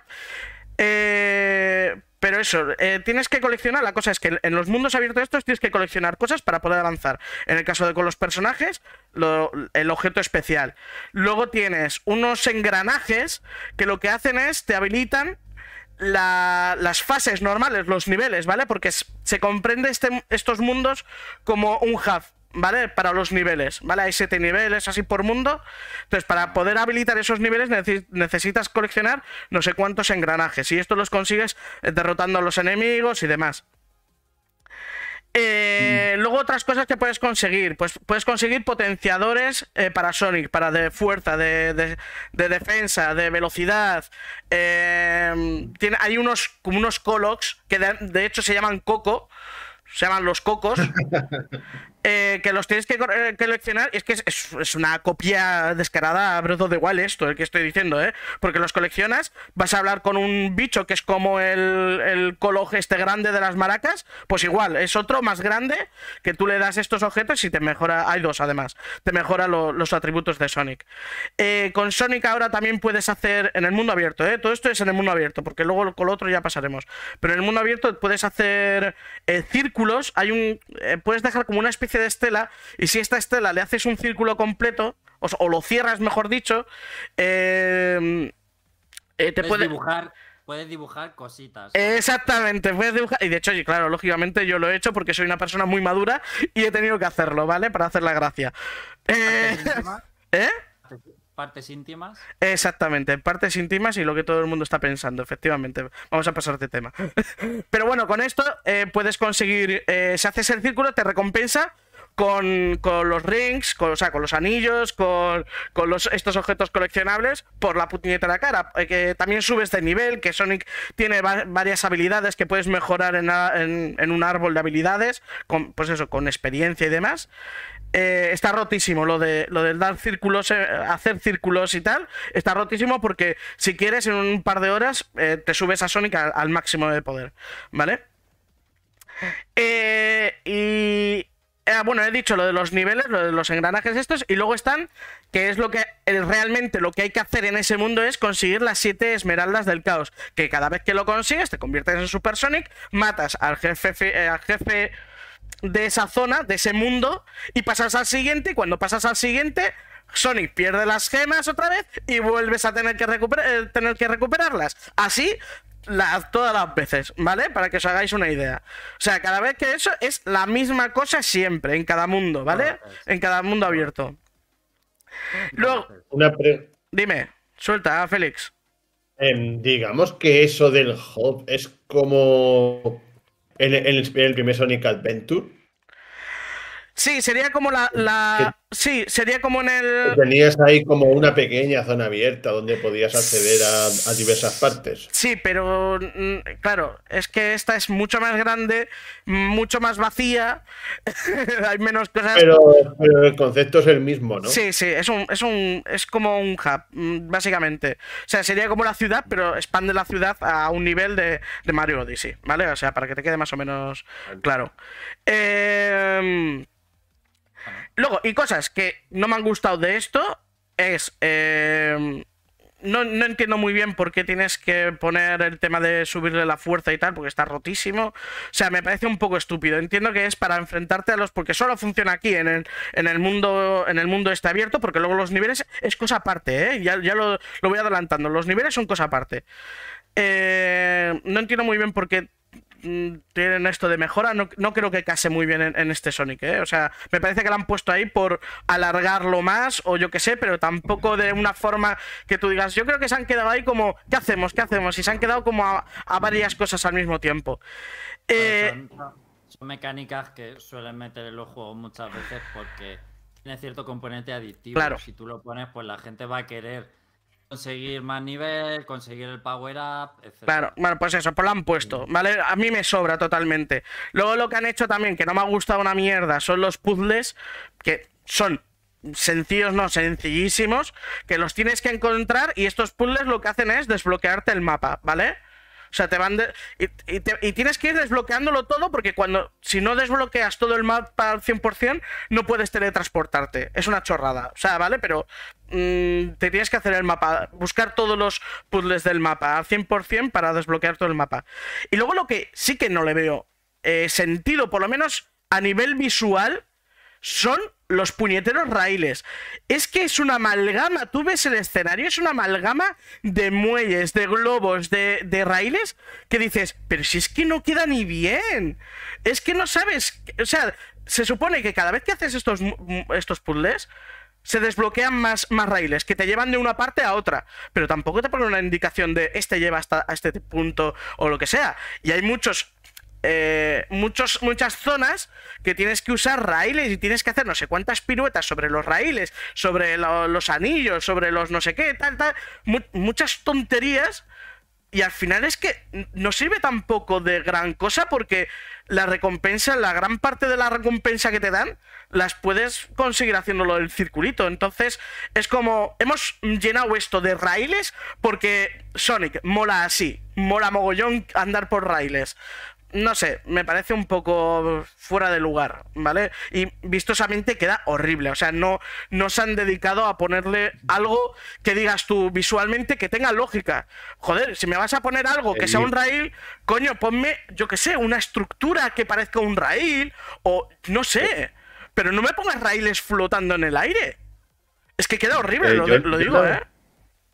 Eh, Yo, yo lo he visto en, en- en algunos vídeos y es que en, en, todas las ambientaciones es el mismo tipo de raíl. Sí, sí, sí, no, no, no, no, eso da igual. No, no, es el raíl. El raíl y los muelles y lo- los muelles magenta, los globos magenta y los aros magenta y los raíles grises. Es eso, todo el rato. Entonces, pues sí que puedes hacer el chorra y tal, pero al final te acabas cansando porque es, es lo mismo. O sea, es al final eh, te pones a hacer el chorra y sí, es divertido porque al final, eh, una cosa que no he dicho, que aquí el movimiento de Sonic es muy bueno. O sea, me parece el mejor, el mejor, las mejores físicas que ha conseguido un Sonic en 3D. Lo digo en serio, me parece tan guay. Eso sí, tiene cositas como que de repente estás corriendo hacia tres peldaños y de repente coge Sonic hace ¡fiup! y salta y empieza a girar y son tres peldaños de nada que dices ¿a dónde vas? Pero puedes hacer bastantes cosillas a nivel plataformero, quiero decir, ¿eh? O sea, a nivel plataformero en los mandos se siente muy bien, ¿vale? Este, este Sonic en concreto. Eh, y nada, y los combates, pues eso, eh, al final son, te vienen con mogollón de combos, luego las habilidades que puedes, eh, que puedes desbloquear es, hace el de puñetazo, puñetazo, puñetazo, puñetazo, y luego si pulsas este botón, Sonic hace wow, wow, wow, wow, wow, y pega muy fuerte al enemigo, ¿vale? Y hay algunos que enemigos que los tienes que hacer así, otros que no. Por ejemplo, hay un enemigo, hay un enemigo que te, que te ataca con, como si fuera con un boomerang así. Y cuando vuelve el boomerang, eh, le sirve como escudo, ¿vale? Pues si te acercas, él se protege con el escudo y no hace nada. Pues tú le puedes girar alrededor suyo, ¿vale? Con lo de la estela esta, y entonces hace como un, como un ataque que le hace levantar el, la- el boomerang este que tiene, y entonces ahí le puedes atacar. Pues por ejemplo, ese es uno. Luego hay otro, otro que son como mogollón de mm, bolitas que, que, mm, que le puedes hacer como un ataque en, en el aire, que le puedes spamear un ataque todo el rato. O sea, como que está lanzando, mm, yo qué sé, Sonic Booms del, del Gail de Street Fighter. pues así, pero mogollón, No. pero mogollón y de seguida, en pa, pa, pa, pa, eso a todos. No sé, a ¿Te ver, ha cuadrado, ¿Te ha cuadrado esto del combate o es una cosa un poco de pegote también? A ver, no es tan horrible como estaba en los, en los, en los primeros vídeos que se vio porque era en plan como el combate y demás, pero realmente no es... Al final terminas haciendo lo mismo. eh, es que coges el mando y haces... Y me lo he cargado, ¿sabes? Así, ya, está. O sea, no tiene más misterio. Haces así en el mando y te lo cargas. Eh, vale, pues no sé, y por esa parte lo del mundo es que no tiene, no tiene más, ¿eh? O sea, el mundo abierto, pues eso, te pones a correr, puedes conseguir cosillas, pero ya está. Y luego, y aquí es donde creo que yo tengo mis pegas es con los niveles, niveles, ¿vale? Hay unos monolitos en el mundo, mundo abierto estos, ¿vale? Hay unos monolitos que sirven como puntos de teletransporte cuando haces lo del 100% que ya habíamos comentado, pues eh, entras en los niveles. Vale, los niveles me parecen, eh, o sea, como estructura están bien, ¿vale? Son niveles clásicos de los Sonic en 3D, ¿vale? De estos de coges y vas a toda velocidad hasta el del punto A al punto B, ¿vale? O sea, pueden ser además de, con perspectiva desde atrás o eh, los clásicos en, en 2D, ¿vale? ¿Qué pasa? Que como escenarios han escogido cuatro. O, cua- espérate. Ahora estoy dudando si son cuatro o son tres. La cosa es que uno, uno es Green ah, No, cuatro, cuatro. Uno es Green Hill, que lo hemos visto en los anteriores juegos, en muchos. Otro es Chemical Plant, que lo hemos visto en muchos. Que, está- estos dos. Bueno, y el siguiente que voy a decir están en Sonic Generation, en el Sonic eh, Forces, el anterior, y en este. El eh, Green Hill, Chemical Plant, el Sky Sanctuary y, y luego hay otro que mm, yo no diría que es nuevo porque me recuerda mogollón al de Sonic Adventure 2 o a niveles así del. Sonic Adventure. eh, sí, sí, sí, me recuerda mogollón a ese, pero no pondría mi mano en el fuego, ¿eh? porque puede ser eh, eh, nuevo, pero bueno, tiene, tiene un rollo de autopistas, coches, helicópteros y tal, ¿vale? O sea, que tampoco penséis que es... Y esos niveles se repiten en todos los mundos. O sea, si hay siete, eso, ese, ese- esos escenarios se repiten. No tiene ningún sentido. Es que no tienes ningún sentido. Y no tiene sentido, o por lo menos mm, no, no he visto que se. Que te haya una explicación de por qué empiezas así. De hecho, el, el inicio del juego me parece súper raro porque. Aparece lo, que he comentado, que aparece, están en, el, en, el, avioneta de, T, de, de Sonic y demás, y les absorbe un, un aro, ¿vale? Un de esto digital, ¿vale? Y es que las absorbe en el mundo digital este. Y de repente estás en Green Hill, y es como, ¿qué ha pasado? Y luego, después de que termines el nivel, aparece Sonic en el mundo abierto este desmayado. Y es en plan. ¿Por qué? No sé, no tiene, no tiene mucho sentido. Pero. A mí más, pero- divertido. O sea, Pero, pero vamos a ver. eh, dime. lo de que se repiten exactamente el mismo nivel. tal No, cual, todo no, no, no, digo la estética. Los niveles son. A ver, la estructura, o sea, la plataforma que aquí no sé qué es nueva, ¿vale? O sea, la O sea, posición de las. La posición. Cuatro, estéticas y las Eh, repiten. eso es. Es cuatro estéticas y además de, de- de los anteriores, ¿eh? Porque los enemigos que aparecen en esos son de los que estaban en, en Generation. O sea, que no es una cosa. Que no es que me digas tú. No, es que han reutilizado de, de Sony Generation. Es que son así, son así. Pero ¿son en 2D o en 3D? Hay, hay, hay partes en 2D y otras que en 3D. ¿Vale? Vale. Entonces, digamos que esos niveles son flojos y repetitivos Sí. o están bien hechos. Eh, a ver, a nivel. de- Digamos, la, la sensación nivel de velocidad está bien. Eso sí, es, es a lo que voy. O sea, es son niveles divertidos, ¿vale? Porque al final la estructura, lo que es el, el diseño del nivel, eh, sí que es diferente a los anteriores Sonics, ¿vale? Pero con elementos y todo que ya se han visto anteriormente. O sea, es como un. Como si hubieran modificado un- niveles de los anteriores juegos, ¿vale? Es que es así. Y los enemigos son los Badniks y los no sé qué. Son los mismos, además. Que no, no hay variedad de enemigos dentro de los niveles. Luego, fuera de los niveles, están los, los enemigos estos raros que son como una especie de cyborgs, que cada uno es diferente y esos sí están chulos. Pero ya está. Y al final, los niveles. Eh, puedes pasar un poco de ellos, ¿eh? porque eh, de hecho lo que, para lo que te sirven es para conseguir otro objeto diferente, que son unas llaves, que las puedes conseguir también eh, en el mundo abierto, ¿vale? Que son unas llaves que lo que hacen es desbloquearte las esmeraldas del caos, ¿vale? Las esmeraldas del caos están repartidas en varias zonas y para conseguirlas pues tienes que conseguir eh, cierta cantidad de, de- de llaves de estas, de los niveles.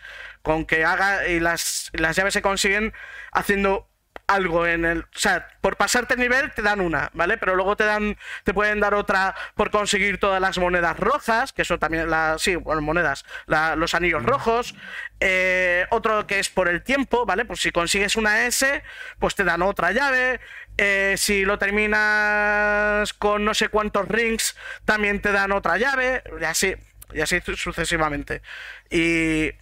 Está bien, o sea, es dentro de lo que cabe no, no falla tanto como los otros Sonics, ¿vale? No sientes ese que no se manejará Sonic, que es lo guapo de este juego, que realmente han sabido hacer unas físicas que no den puñetero asco. Y entonces se, disfrutan más, porque tienes mayor control sobre Sonic, ¿vale? Tienes eh, además el... que no sé, creo que no, que no estaba en el Sonic Frontiers eh, no, en el Sonic Forces. El, ataque este de que saltas y si saltas otra vez, eh, coges carrerilla y en cuanto toques el suelo hace el spin dash.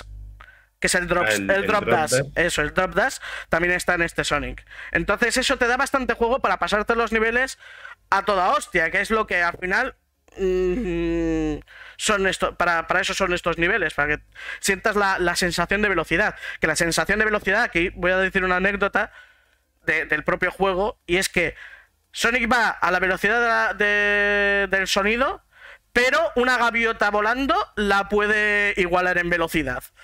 Total. O sea, tú, vas corriendo en los... también se ve. Vas corriendo con Sonic. Eso, sí, sí, y lo igualas. Y es en plan como maravilloso.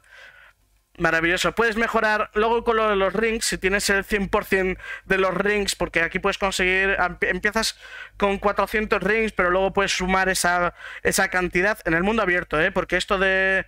No, no es lo mismo. En el mundo abierto, todas estas mejoras que había dicho de ataque, defensa y tal, solo funcionan en el mundo abierto. En los mundos normales, o sea, los niveles mm, sueltos, es eh, normal, ¿vale? Pero los mundos de abiertos sí que tienes para conseguir, si consigues eh, todos los rings, hay una animación que se repite hasta la saciedad, que no la puedes omitir, que es como Sonic consiguiendo ahí mucho poder y hace así con los ojos y hace, oh, tengo mucho poder y puedes correr mucho, ¿vale? puedes correr mucho más veloz. Pero entonces, ¿te ha gustado más la parte de mundo abierto o la de los niveles? Me ha gustado, me ha gustado la de la parte Joder, es que no, sabría decirte. Los niveles normales me han gustado, pero porque son lo que hemos estado viendo de Sonic, pero con mejor control. ¿Vale? Lo que no me ha gustado es el tema de la estética, porque yo creo que ya estamos un poco cansados de Green Hill, de, Chemical Plan y demás. Pero bueno, en, en, lo que es en juego de me voy a pasar este nivel de a lo más rápido posible, está chulo, ¿vale? Que es. Si busca eso la gente, ¿vale? En los Sonics. Está bien, ¿vale?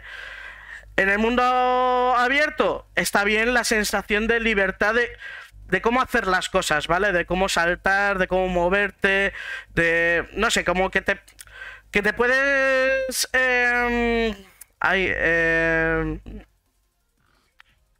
que puedes chulear, ¿vale? Que puedes hacer más cosillas que en otros Sonics, por las físicas, vuelvo a decir, por el manejo de Sonic, que es mucho mejor. Pero pero tampoco. Es que no sé, está como a, media extinta. Está como que han querido ofrecer mogollón de cosas. Que supongo que es lo que cree eh, Sonic Team. Que lo que quieren los fans. Y han metido un popurrí sin. Sin ser nada en concreto bueno en algo. O sea, sin sobresalir eh, en nada, ¿vale?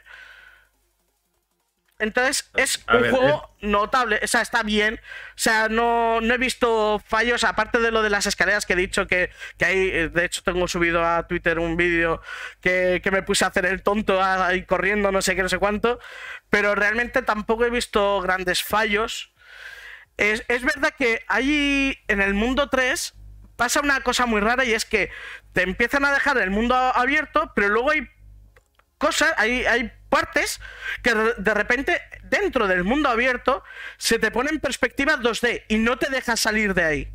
Es decir, es, sabes, estás yendo por un camino liso que ves cosas que hay hacia adelante y cosas que hay hacia atrás y no, puede, no puedes moverte en tres dimensiones, solamente de forma eh, bilateral. Ah, O sea, empiezas en un lado y tienes que terminar en el otro, o caerte por abajo, o yo qué sé, pero se te queda ahí con esa vista y digo, pues no tiene, no tiene sentido. O sea, entiendo que lo hayan querido hacer así para eh, pues eso, por la, por la perspectiva, para que parezca un Sonic clásico, pero eso es, pero Para plantear, para plantear un reto en específico. eso es, pero no, no es que sea un reto, sino mm, supongo para darle otra perspectiva también, pues eso, para que sea como eh, tenemos un mundo abierto donde hay zonas donde se pone la cámara en 2D y es como un Sonic clásico, wow, y realmente como que no encaja del Pero- todo.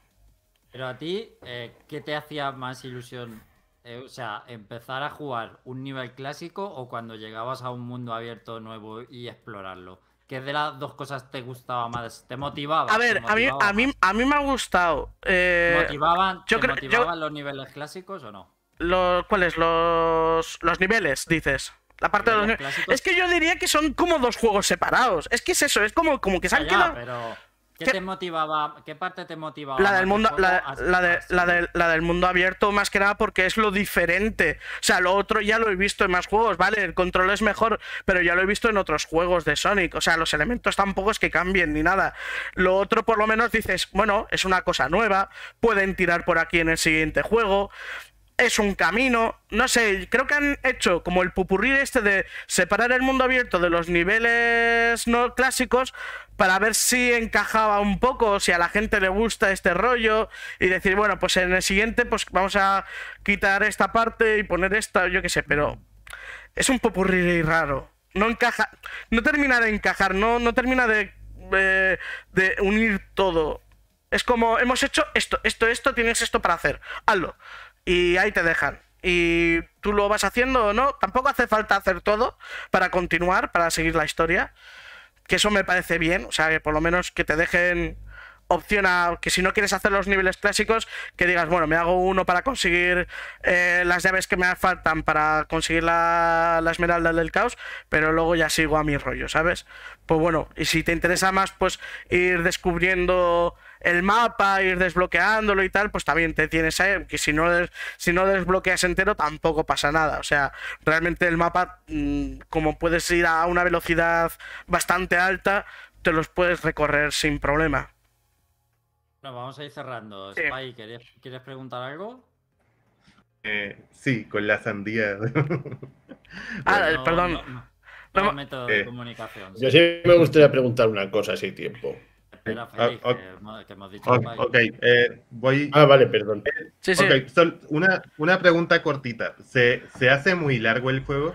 Porque yo he oído a la gente quejarse, algunos quejarse porque el juego es demasiado largo. se hace largo. ¿Y por qué? Porque al final termina repitiendo. O sea, quiero decir, como han querido hacer los mundos estos eh, grandes y tal, y pero luego no hay diferencias entre uno y el otro. De hecho, el mundo 2 es un desierto de arena, como un desierto normal de arena. Y el, tercer mundo, y el tercer mundo es un desierto volcánico. O sea, eh, y es como, vale, me, sustituye- me sustituyes la, la- la arena por roca. Vale, ok. No puede ser. Claro, el primero es así con un una, una pradera, no sé qué, es- está más curioso. Luego tiene movidas así, tiene una, una copia también a Breath of the Wild que casi se me olvida mencionar. ¿Sabéis? Eh, Cuando, ¿Sabéis en el Breath of the Wild que si te cargabas a los enemigos, luego estaba la luna, la luna roja? Sí. La, Vale, la pues- luna sangrienta. Eso es. Pues aquí hay como la noche estrellada, ¿vale? Y reviven también los enemigos. Y luego aparecen unas, unas eh, bolitas de, de- de estrella que las vas, las vas recogiendo al mismo tiempo que aparece una máquina de tragaperras. Es que es muy loco. Este, este momento es muy loco. Se hace de noche. Te empieza a llover no sé qué. Los enemigos reviven. Te sale una tragaperras. Tienes que conseguir de estas cosillas para ir consiguiendo monedas para luego canjear a, a- a Big en, en el este de pesca. Eh, y, y ya está. Y se ah, bueno, y hay, eventos de día y otros de noche, pero que son una chorrada. Es para hacer un. Eso, pije el gato. Es para hacer eh, cuatro puzzles que solo se pueden hacer por la noche. Y es como, ah, vale, pues tengo que esperar a que se haga de noche para hacer el puzzle. Es una chorrada. Ya digo, Sí. muchas, muchas ideas, y- mm, pero que no terminan de casar. Dime, Félix. Sí.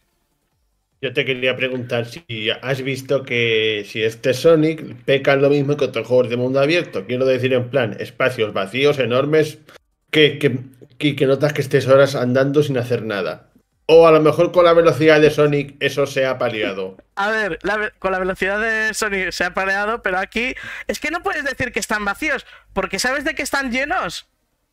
De raíles. Están llenos de De raíles. raíles. Vas a tener raíles por todas partes. Vas a poder O sea, ra- que- railear todo lo que tú quieras. O sea, que es un juego muy, adecuado para. O sea, que es un juego muy adecuado para la gente a la que le gustan los raíles, ¿no? Sí, sí, vamos, a- gente, bueno, a, a la a las personas, a las personas que fliparon con el Sonic Adventure 2, con el tema de las barandillas, este juego va a ser como, vamos, el sueño de- el sueño húmedo.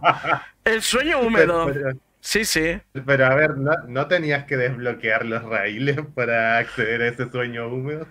Sí, eh, pero es eso, pero ya tienes cosas que hacer. Ahora puedes desbloquear los raíles. Hay algunos raíles. Te de- primero te dejan unos pocos raíles, luego ya vas desbloqueando más. Vale.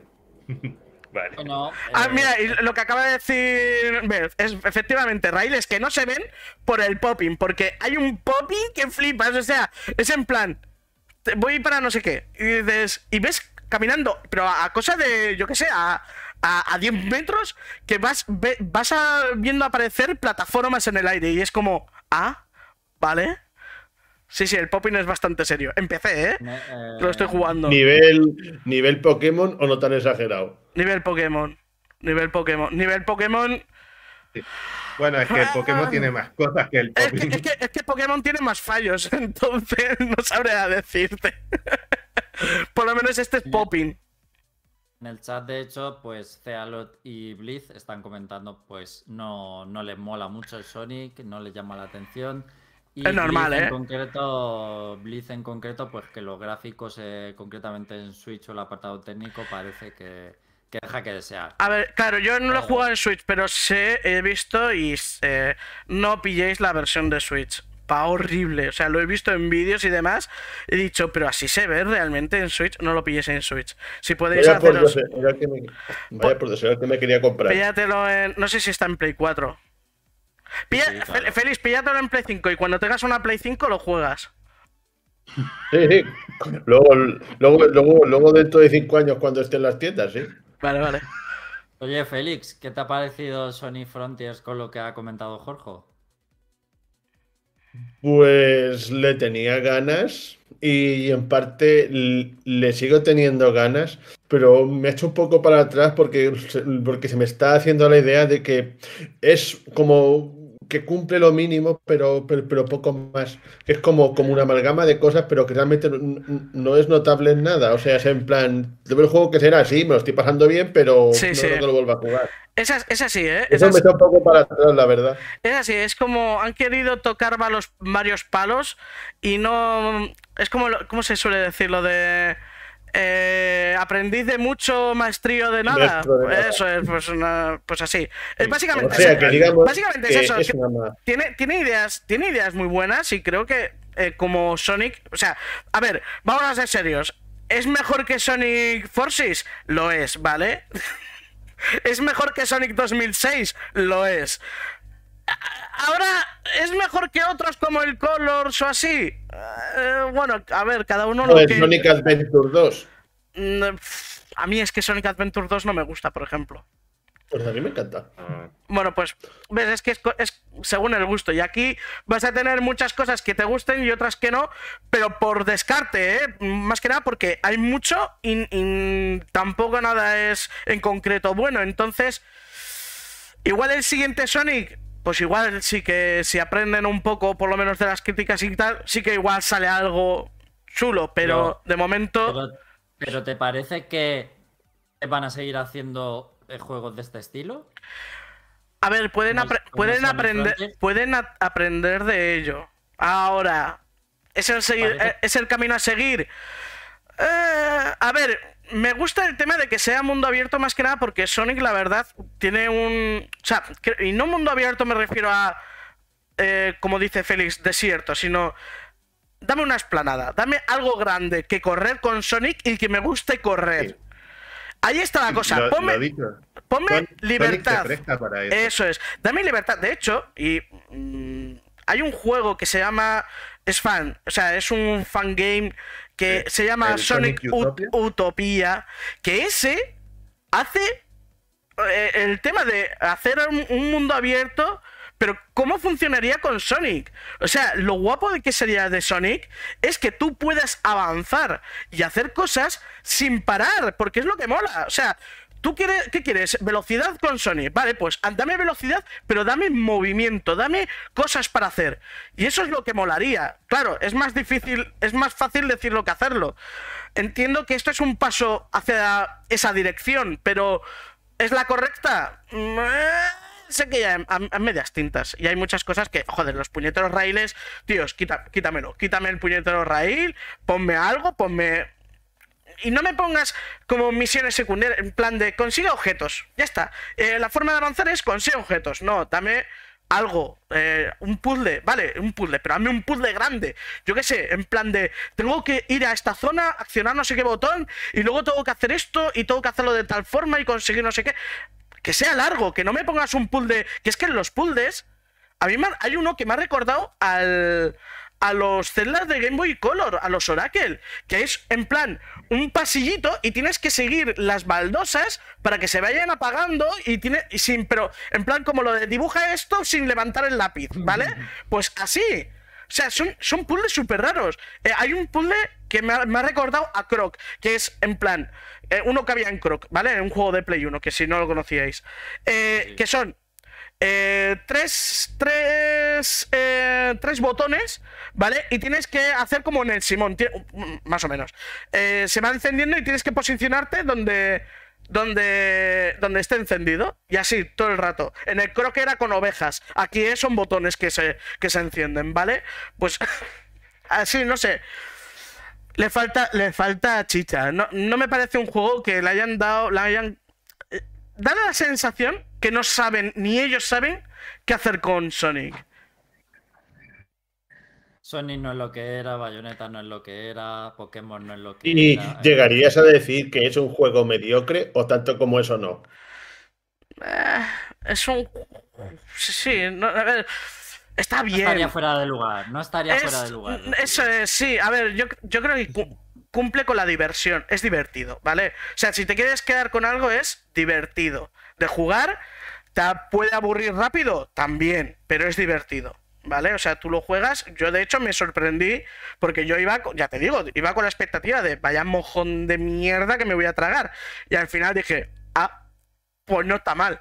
O sea, es divertido. Las físicas están bien, que es algo que yo le pedía mucho a los Sonics que digo, vale, me pones un personaje veloz, pero déjame que lo, que lo controle, no me lo pongas automáticamente a correr aquí y aquí y tal, que, es un poco lo que hay en los niveles clásicos, ¿vale? Pero está mejor tratado, está, te da más libertad a reaccionar a ese, tipo de cosas. En los otros Sonic, joder, es que en el, anterior Sonic, el Sonic eh, Forces, había partes donde te salías del puñetero raíl. O sea, de, raíl, de, de, la esta, había una curva y como no controlas esa Sonic bien ahí, te caías. Y era lo normal, ¿eh? Aquí no, aquí tienes un poco más de maniobra. De, que, puedes maniobrar. sí, sí, me, quiero, me quiero pasar de, hablar y hablo muy rápido. Hola, venga, ya está. 10 de 10, IGN. hemos hablado mucho, para, ser un juego mediocre, hemos hablado mucho. Eh, sí, un juego aceptable. Aceptablemente mediocre. Pero aceptable, divertido. Nada, nos vamos a ir. Muy bien, pues vamos a poner otra vez bayoneta. Ahí, nunca, nunca está de más.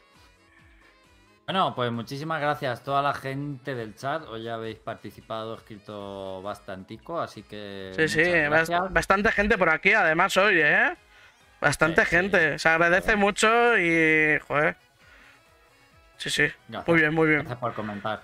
Y a todos los que nos escucháis en podcast, pues también ya sabéis que nos podéis escuchar en Spotify, en Apple Podcast, Google Podcast, en iVoox, Podimo, Amazon Music, eh, bueno, un montón. Y más Spotify. seguro. Sí, ya lo he dicho la primera, creo. Pero Ah, vale, que sí, to- toda la vuestra plataforma de podcast de confianza, seguro estamos ahí. Gracias, Jorge, Spy, Félix. Y lo dicho, nos vemos en dos semanitas, seguramente hablando de Pokémon y este drama de juego que, Uy, uy, que uy. nos, nos ha dado Game Freak y Nintendo. Hasta luego. bye. Hasta luego. Hasta luego. Feliz sábado.